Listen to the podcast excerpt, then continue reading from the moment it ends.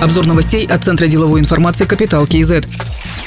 Казахстане планируют внедрить систему отслеживания международных перевозок. Законопроект об этом рассматривает Мажилис. Предполагается, что правительство определит национального оператора системы отслеживания, будут установлены требования по использованию навигационных пломб и наказания за их умышленное повреждение. Под контроль попадут порядка 6% от общего количества перевозок на территории Евразийского экономического союза. Время навешивания пломбы на автомобиль занимает одну минуту и не создаст дополнительных очередей на границе, говорит депутат Павел Казанцев. По его данным, из-за недобросовестных перевозчиков казна Казахстана недополучила порядка 20 25 миллиардов тенге. Отслеживание перевозок позволит избежать финансовых потерь, уверен депутат.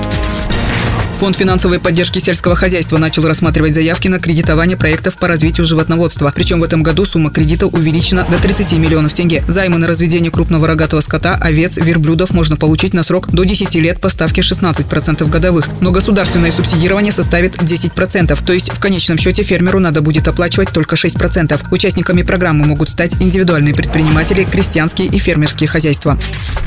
Зафиксированы случаи заражения коронавирусом сотрудников ряда предприятий. По данным главного санитарного врача Казахстана Айжан Исмагамбетовой, отмечается рост заболеваемости на тенгизском месторождении, где зарегистрировано 935 случаев. В Шымкенте в одном из подразделений Петра Казахстан более 100 случаев. В Карагандинской области на одном из рудников Казахмыса 35 случаев. За несколько дней в Нур-Султане проверили 358 компаний. Из них 85 работали с нарушением санитарных норм. Несоблюдение санитарных требований может вернуть нас в режим жесткого карантина, отметила Айжан Исмагамбетова.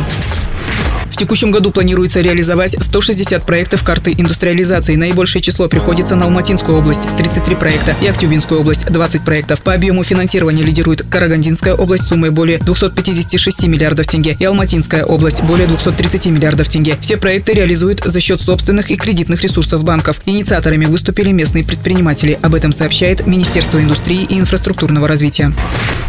Трехсторонние соглашения подписали Агентство по регулированию и развитию финансового рынка, Национальный банк и Комитет Международного финцентра Астана по регулированию финансовых услуг. Стороны будут обмениваться информацией, в том числе конфиденциальной, о работе поднадзорных организаций и их текущего финансового состояния. Документ разработан с учетом рекомендаций Базельского комитета по банковскому надзору, Международной ассоциации органов страхового надзора, Международной организации комиссии по ценным бумагам. Другие новости об экономике, финансах и бизнес-истории казахстанцев читайте на Капитал Киезет.